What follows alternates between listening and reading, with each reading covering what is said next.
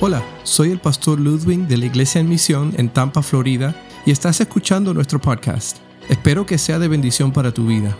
Puedes encontrar más recursos y otros mensajes visitando iglesiaenmisión.org. Vamos a abrir nuestras Biblias en Éxodo 3.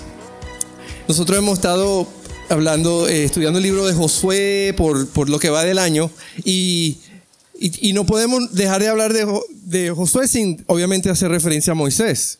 Um, pero he titulado, y creo que vamos a, lo que vamos a hacer es que vamos a tener una serie de, mensajes que se van a llamar eh, Quítate del camino. Quítate del camino. Y vamos a empezar con Moisés. Y el mensaje se llama Quítate del camino, Moisés. ¿Ok? Y vamos a estar basándonos en este capítulo y estos versículos porque hablan de la, de la, eh, del llamado que Dios le da a Moisés a cuando, cuando le pide que vaya a Egipto a, sacar al pueblo de Israel. Y para responderle un llamado a Dios, pues necesitamos tener qué? Tenemos que tener fe.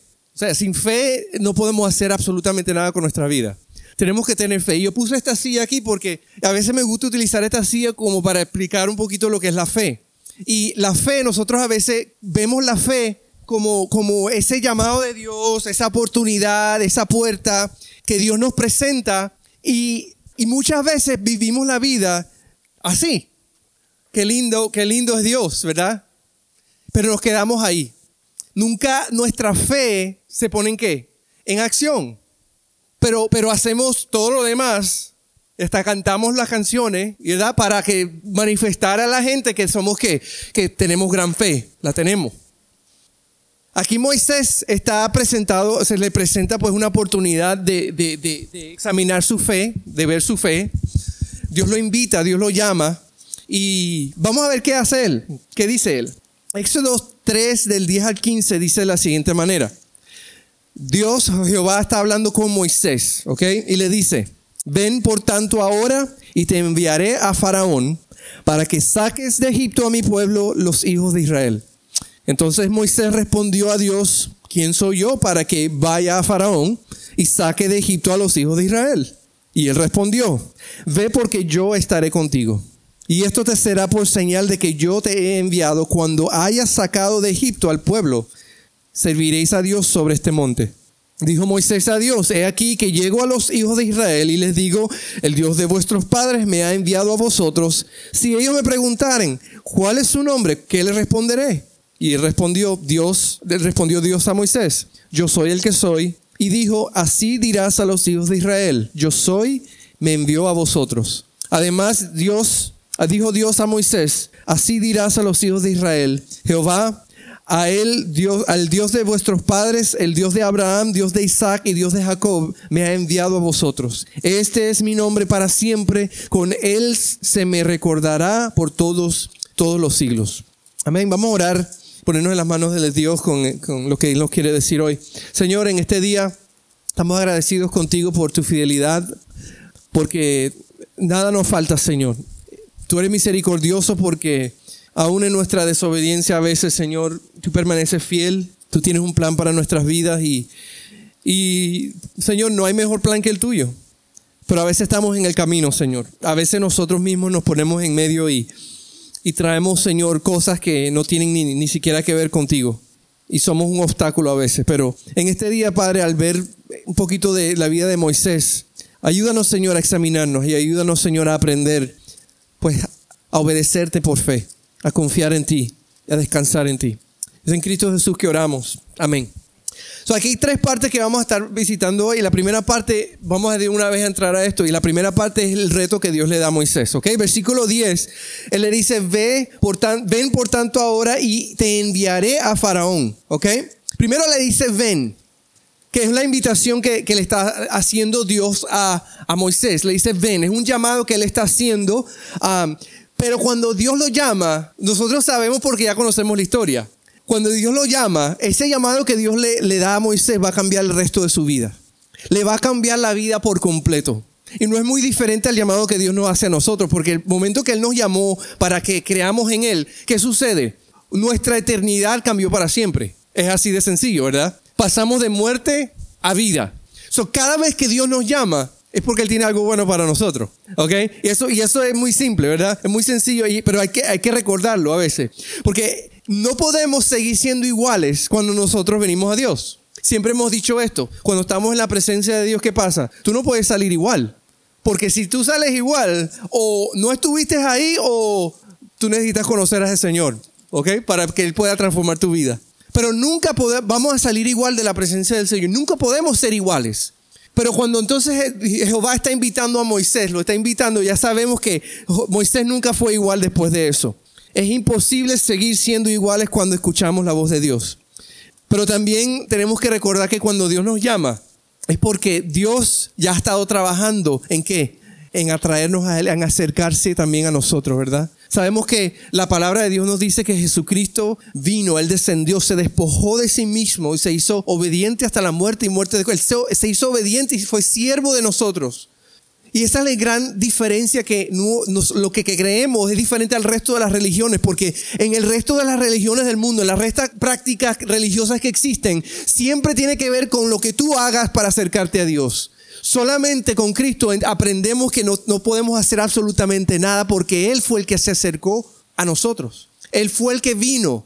Y cuando Dios entonces nos llama, es simplemente, lo único que tenemos que hacer es voltear, dar la vuelta, porque Él está ahí esperándonos. No importa lo lejos que estemos de Dios, damos la vuelta y Él está allí, porque Él nos vino a buscar. Él vino a buscar lo que estaba perdido.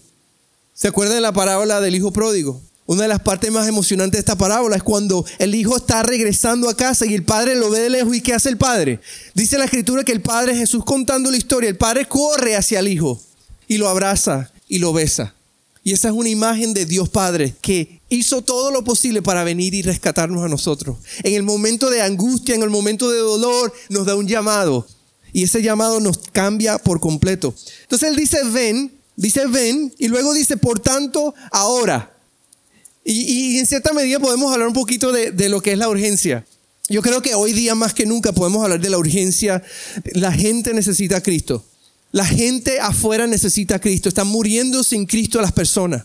Estaba escuchando un video ayer y, y, un pastor, Rick Warren, un pastor, él, él hablaba, él tiene números en su cabeza y él decía, cada 365 días más de 74 millones de personas en todo el mundo mueren sin Cristo. O bueno, muchos mueren sin Cristo de eso, de ese número. Cada año mueren setenta y pico de millones de personas. ¿Cuántas de esas personas no conocen a Cristo?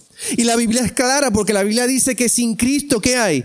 Va a haber una eternidad separado de Dios, una, eternidad donde va a haber sufrimiento, donde va a haber separación, donde, va, donde vas a estar vacío, donde vas a estar solo. Y no va a haber solución de eso. So, hay un sentido de urgencia que tenemos que tener claro y tener presente en nuestras vidas. Dios nos da un llamado a nosotros cuando ya lo conocemos porque Él nos quiere utilizar. ¿Para qué? Para alcanzar a aquellos que necesitan de Él. Moisés, Dios le dio un llamado a Moisés y le dice, Moisés, tú vas a ir a sacar al pueblo de Egipto de las manos de Faraón. Él sabe muy bien quién es Faraón, él sabe muy bien a qué se está enfrentando. ¿Por qué? Porque él creció ahí. Y Dios tenía un plan con él. Dios le da una razón específica por lo cual tiene que ir. No solamente lo invita hacia sí, sino que también lo hace qué? Le pide que haga qué? Le da una tarea específica. Y esa es la razón, esa es la única razón por la cual Moisés va a tener éxito. Porque Dios es el que lo está enviando. Porque Dios es el que lo llamó y el Dios es el que lo va a enviar para hacer esta tarea. So, él dice, por tanto, ahora, este es el sentido de urgencia. ¿Y qué dice? Ahora te enviaré. Y hay varios aspectos con esto de enviar. Él le da esa razón específica, pero también ese, ese llamado que Dios le está dando, que te voy a enviar, define el resto de la vida de Moisés.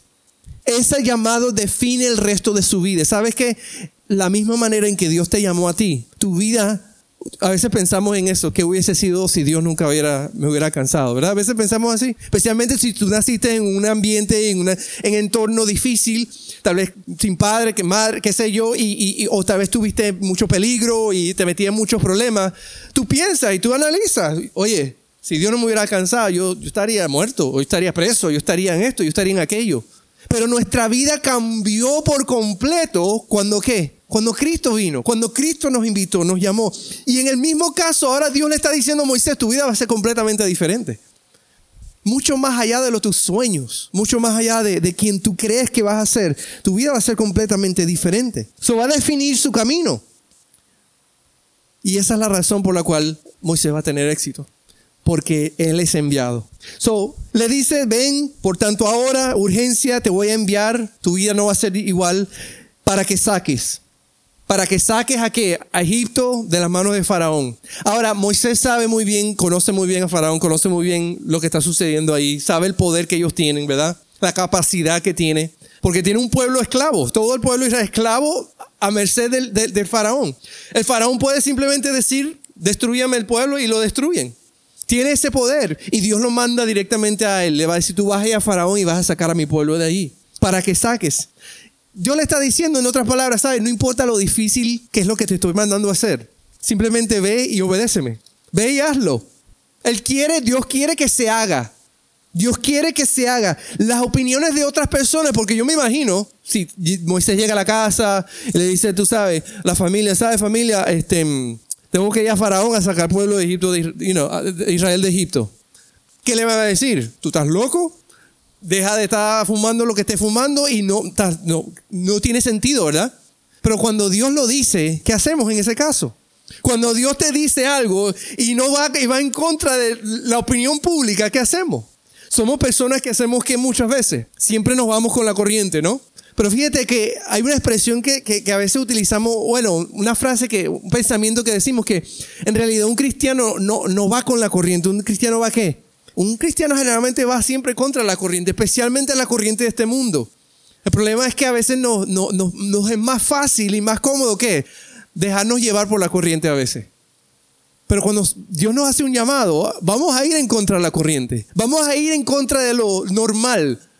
Vamos a ir en contra de lo común. Y Dios le está diciendo, olvídate de lo que diga la gente, yo te estoy enviando para que hagas algo y algo específico.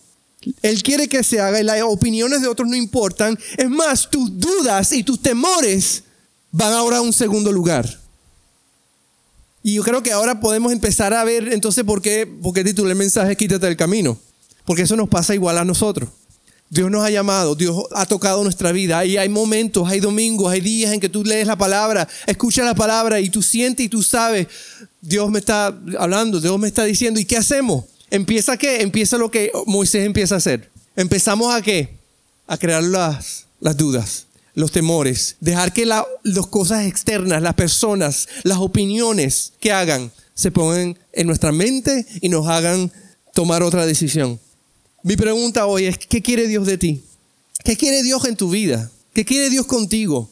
Porque yo, yo, llegó un momento, yo creo que en la vida nuestra que, que a veces uno, uno dice, eh, esto es todo, esto es lo que es ser cristiano, esto es lo que voy a la iglesia y no, Dios tiene mucho más para nuestras vidas. La Biblia es bien clara. Él tiene un plan y un propósito para cada uno de nosotros. Y el plan va mucho más de tu querer y tu conveniencia. El plan de Dios es para qué? Él te ha dado un nombre, te ha, puesto una, descripción. Él te llama luz y te llama sal. En medio de donde, tú estés, Él te ha puesto con una razón. Mucho más allá de simplemente para estar bien y tranquilos. Dios nos ha llamado a ser luz y sal en medio de la oscuridad. Abraham, ¿qué le dijo? Abraham le dijo, vete de tu tierra y de tu parentela. No le dijo a dónde, le dijo simplemente vete. Yo me imagino que mucha gente le dijo a Abraham, tú estás loco, ¿para dónde vas? No sé, Dios me dijo. Hoy día si lo decimos, le decimos a una persona que hable así, le decimos que, que está loco. ¿Está, verdad? ¿Para dónde vas? Voy a vender todo lo que tengo y me voy porque Dios me ha llamado a hacer algo. ¿A qué? Tú estás loco. Pero tu seguridad y tu retiro y tu futuro y tus hijos. porque esa es la manera en que pensamos. Pero cuando Dios llama y Dios lo invita, vemos hombres que dicen que yo no sé, yo simplemente voy a ser obediente. Voy a caminar por, por fe. Moverme. Noé, ¿tú te imaginas Noé? ¿Se acuerdan de Noé?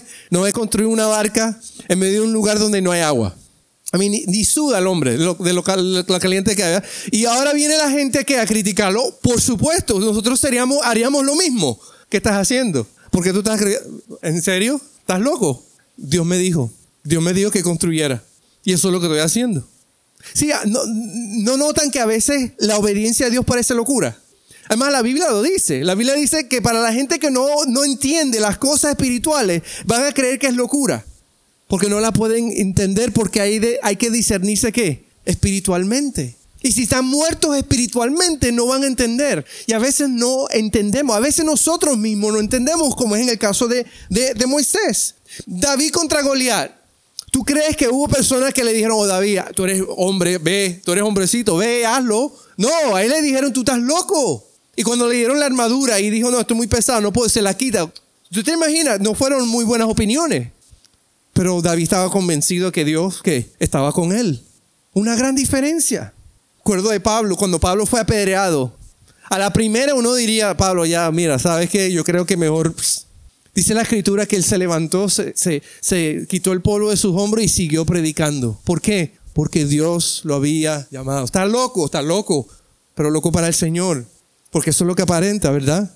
Jesús estaba crucificado y una de las cosas que le decían, si, si tú eres el Cristo, ¿qué? Bájate de esa cruz. Sálvate, sálvanos. Porque a veces las cosas que hacemos en obediencia parecen locura. Pero si estamos claros de que Dios nos llama, olvídate de las opiniones de los demás, especialmente cuando no son espirituales. Busca consejo espiritual, busca dirección espiritual. lo primero que viene entonces con esto es que Dios le da ese reto y, le, le, explica, olvídate de lo que diga la gente, yo te estoy enviando. Olvídate, esto es lo que yo quiero que tú hagas. Ahora, en segundo lugar, vemos que los planes de Dios son perfectos. Vemos el versículo del 11 al 13 que ya leímos. Dice que entonces Moisés le responde a Dios. y él está hablando lo que está en su mente. Yo creo que todos nosotros en un momento similar hemos hecho esto, ¿verdad? Él, él le dice, ¿quién soy yo? Él está basando su respuesta en qué? En su punto de vista, ¿sí? Los que somos un poquito analistas, analíticos en la cabeza, que pensamos bien las cosas, ¿qué hacemos? Pensamos, eh, vamos a vender la casa, vamos a... Eh, mm, considerar todas las... La, no, o sea, cuánto tiempo, dónde vamos a mudarnos, eh, ¿sabes? Y a veces nos cuesta un poquito tomar decisiones. ¿Por qué? Porque empezamos a analizar todo. Yo me imagino Moisés en esta situación, esta es la respuesta que le da a Dios. Le dice, ah, ¿quién soy yo? ¿Qué está haciendo él? Está tratando de entender lo que Dios le acaba de decir del punto de vista cuál? De él. Mis capacidades, mis incapacidades, mis temores. Yo tengo que tomar todo eso en consideración. A mí, si yo, yo soy yo, yo diría, ok, ¿y mis hijos? ¿Y mi familia? ¿Y mi escuela? dónde van a ir a la escuela? ¿Y cómo van a la? ¿Y, ¿Y el transporte? empezamos a hacer qué? Desde el punto de vista nuestro empezamos automáticamente a dar una respuesta, una contra como que vamos a regatear un poquito, ¿verdad? Con Dios. A ver si podemos sacarle algo, porque esto, esto está ya loco en sí, pero vamos a ver si podemos estar tranquilos por lo menos. Yo veo un caso de Abraham, un hombre que dijo que se fue. Dios ni le, ni le dijo a dónde. Él no le dijo a dónde, él simplemente levántate y empieza a andar. Y hoy día, ¿qué queremos? Queremos tener todas las respuestas. Entonces él le dice, ¿quién soy yo? Sus capacidades. Sabemos la historia de Moisés antes de creció con el faraón y, todo ese lugar, pero ¿qué hizo? Cometió asesinato porque vio un maltrato. Vio maltrato y se escapó. Y ahora lleva 40 años escapado en el desierto haciendo su vida. ¿Por qué? Porque es un hombre buscado. Y ahora me toca regresar. Eh, esto es sentencia de muerte. Si me ven y me reconocen, ya estoy listo. O sea, él, lógicamente está, está trayendo a la mesa sus preocupaciones trae sus temores, le dice, yo voy a sacar al pueblo de Israel uh, de Egipto. ¿Qué hacemos nosotros siempre que, que Dios nos llama? Nos cuestionamos a Dios. ¿Quiénes somos nosotros? Pero lo hacemos. Sabemos que no deberíamos, pero lo hacemos. Y queremos que todas las estrellas se alineen para poder nosotros responder a Dios. Pero a veces, ¿sabes qué? En muchos casos las estrellas no se van a alinear. Porque es un acto de qué? Es un acto de fe. Es un acto de fe, de confiar de que Dios es el que tiene el control. Fíjate que siempre cuestionamos, porque incluso la Biblia dice que pedimos, pero dudamos. No sabéis pedir porque cuando pides, pides mal. Y si Dios habla, entonces ¿qué hacemos? Cuestionamos.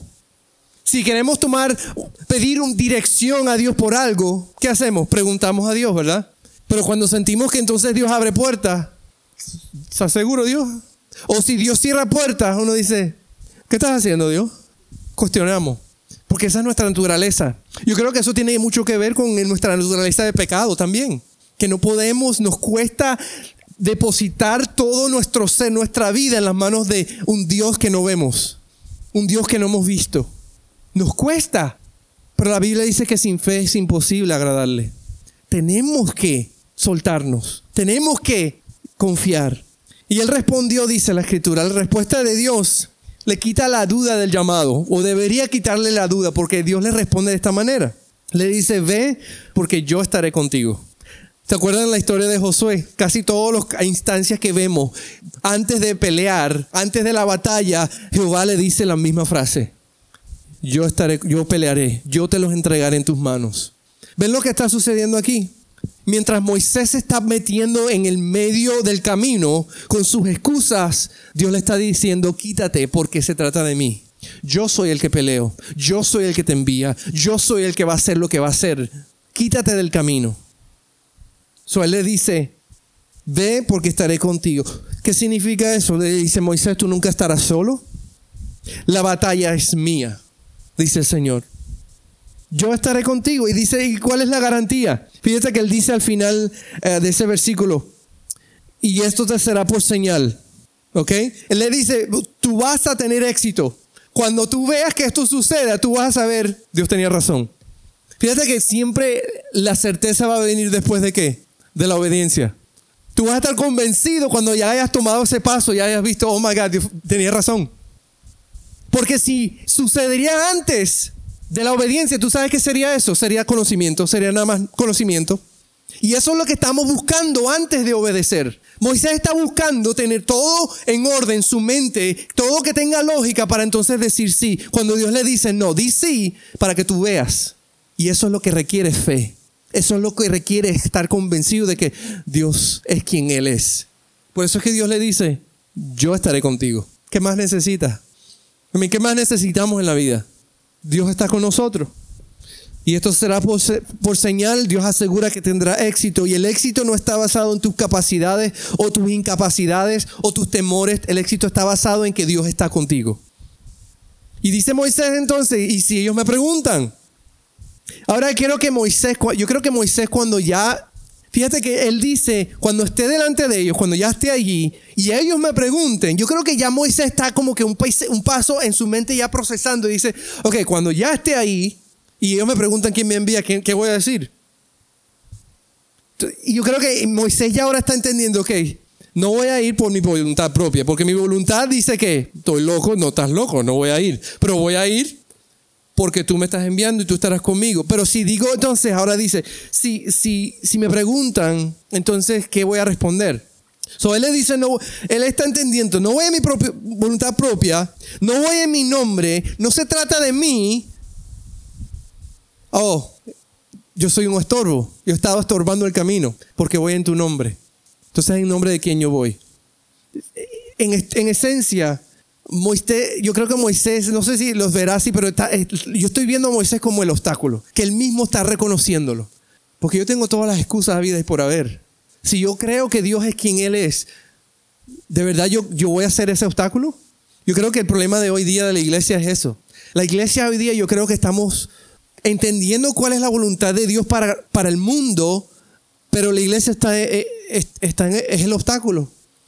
Porque le echamos la culpa que si el gobierno, que si no, que si sí, que, que, la persecución, que lo demás, y, y, la Biblia ya es clara. La Biblia nos, Dios nos encomendó de ir y hacer discípulos a todas las naciones. Y nos dijo, el tiempo se va a poner peor. Van a venir días malos. Y van a ser perseguidos y vas a sufrir por mi causa. No hay nada nuevo, nada nos debe sorprender en esta vida en cuanto al llamado de Dios. Porque ya Dios dijo, eso va a suceder, pero confiar, ¿qué dice? Yo estaré con vosotros. So, Moisés está viendo todo desde su punto de vista hasta que él entiende que él lo envía. Dios es el que lo envía. Por eso es que mientras estamos nosotros en nuestra vida, diariamente, en el camino, nosotros somos un estorbo. Y yo no estoy hablando que abandones y arrancas, no, estoy hablando de que tú entiendas que tu forma de pensar, tu punto de vista, tus debilidades, tus temores y lo demás, tienes que quitarlo del camino. Porque Dios quiere hacer grandes cosas. Porque Dios puede hacer grandes cosas. Porque Dios ya ha hecho grandes cosas y Dios seguirá haciendo grandes cosas contigo, preferiblemente. Que nos lleva a lo último debemos poner nuestra confianza en Dios. Versículo 14, 15, Dios entonces le responde y le dice, yo soy el que soy. Se trata de Dios. nuestra vida se trata de Dios. Me gusta que el libro de, Purpose Driven Life empieza diciendo, la vida no se trata de, ti, se trata de Dios. Para el creyente, eso, eso, eso debe estar plasmado en nuestro cerebro todos los días, porque la vida no se trata de ti, se trata de Dios.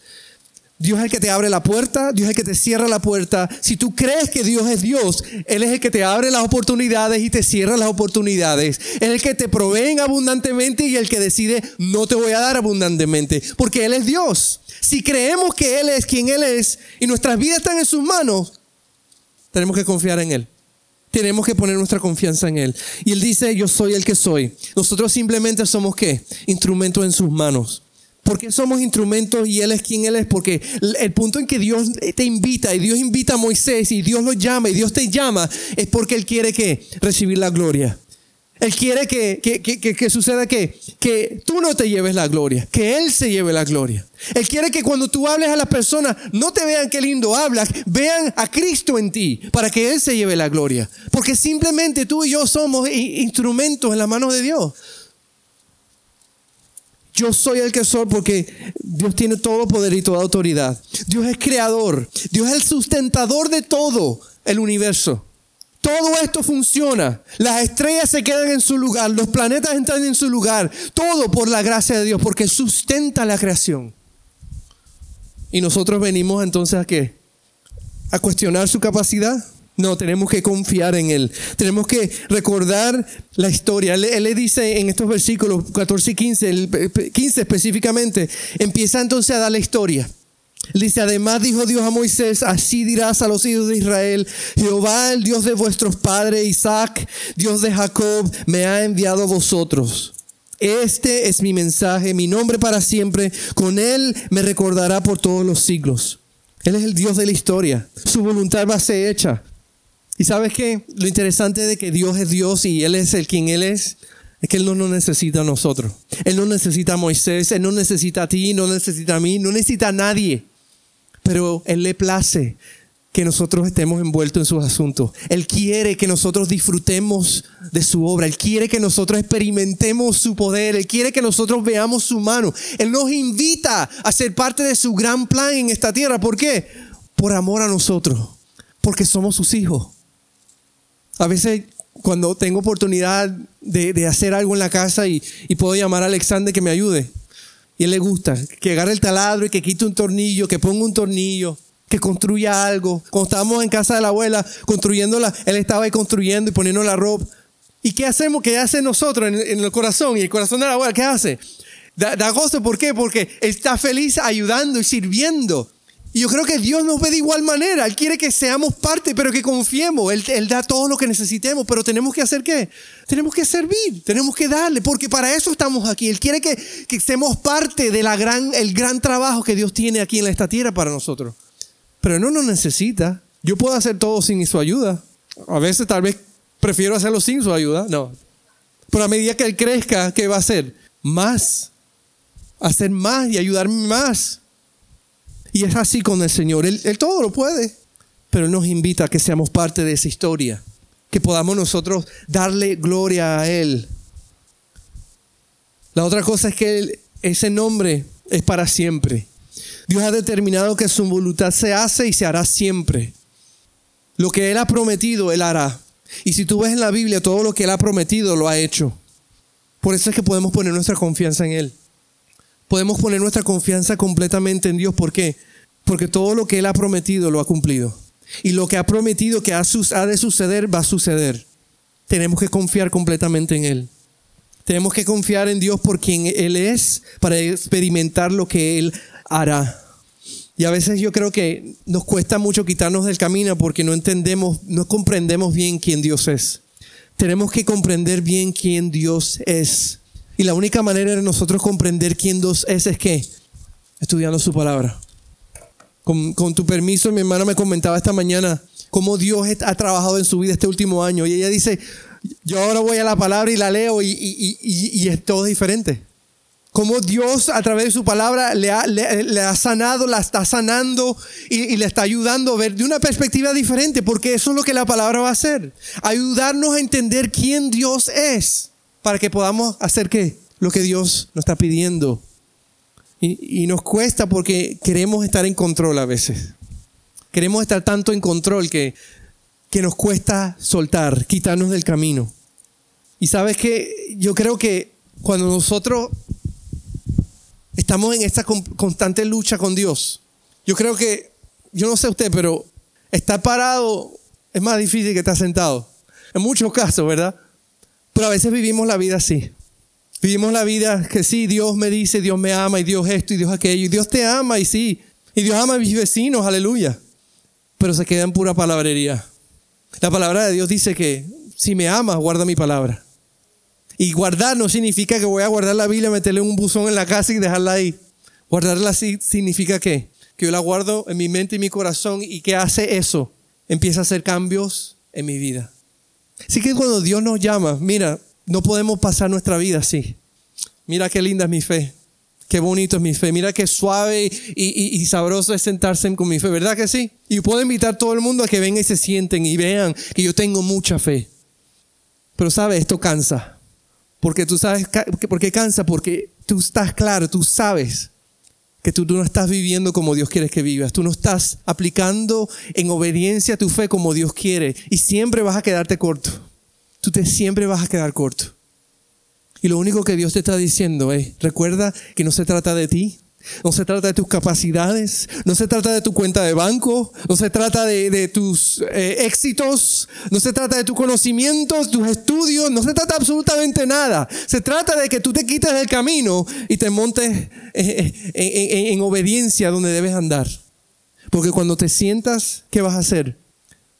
Dice la palabra de Dios que quita el yugo y nos da un yugo que es mucho más ligero. Pero es que estoy acostumbrado a cargar mi yugo, ¿verdad? Y dice, no, no, no, no, no. Sí, pero ¿qué va a pasar, Dios? Mira, olvídate. Olvídate y descansa. Olvídate y confía. Nos invita a sentarnos. ¿No es mucho mejor estar sentado? En la fe. En caminar, ir como Abraham hizo. Ve donde Dios, no sé dónde, ve, camina, voy a hacerlo. Porque no hay mejor lugar que estar en donde, que en donde, que en el centro de la voluntad de Dios. Si tú no estás en el centro de la voluntad de Dios, tú vas a vivir una vida completamente, constantemente en tensión, porque sabes lo que tienes que hacer y no lo haces. Y Dios nos dice, ¿sabes qué? Descansa. La razón principal por la cual Él nos dice es porque, porque Él está con nosotros. Él está con nosotros. Yo les vuelvo a hacer el mismo reto que le estaba haciendo. Daniel compartió la semana pasada la oportunidad que él tuvo de invitar a su amigo del trabajo, su, su, su ¿qué era? Tu supervisor, a la casa a comer para conocerlo. Tenemos que buscar oportunidades, crear oportunidades de crear puentes, para crear puentes, para que podamos orar por las personas, para podamos ser luz. Tenemos que ser deliberados en nuestras acciones. Porque ya Dios nos ya lo peor de tu vida, Dios lo resolvió. Y esa es tu eternidad. Ya Él te compró con su sangre y Él te salvó. ¿Y ahora qué? Nos manda, nos invita a hacer qué? A ir, a hacer luz y ser sal, porque hay millones que están muriéndose en Cristo. Tú tienes la capacidad porque Dios está contigo. Es más, el Espíritu Santo, su función, una de sus funciones es que Él te recordará todo lo que tú has aprendido. ¿Por qué? Porque esa es una de sus funciones. Pero si nunca te pones en ese momento, en ese lugar, no vas a ver al Señor actuar. Siéntate, descansa y deja que Él obre en ti, a través de ti. Nosotros conocemos a Moisés y, vemos que eventualmente Moisés no tuvo otra opción que, que seguir avanzando, ¿verdad? No seamos como Moisés. No tardemos tanto Digámosle sí al Señor. Digámosle, Señor, ok, Señor, aquí estoy. Tal vez ya tú sabes que es lo que Dios te ha pedido. Tal vez todos los días te recuerda y te pone esa persona en mente. No sé. Confía en el Señor. Confía en Él. ¿Qué es lo que, peor que va a pasar? Que te digan no. Digan gracias, pero no estoy, no estoy interesado. No hay problema. Créeme que eventualmente alguien va a ceder y va a decir necesito hablar contigo. Pero déjate usar por el Señor. Confía en Él. No tengas miedo no desmayes. Espero que hayas disfrutado de este podcast en este día y recuerda visitar nuestra página iglesiaemisión.org donde encontrarás más recursos para el día a día.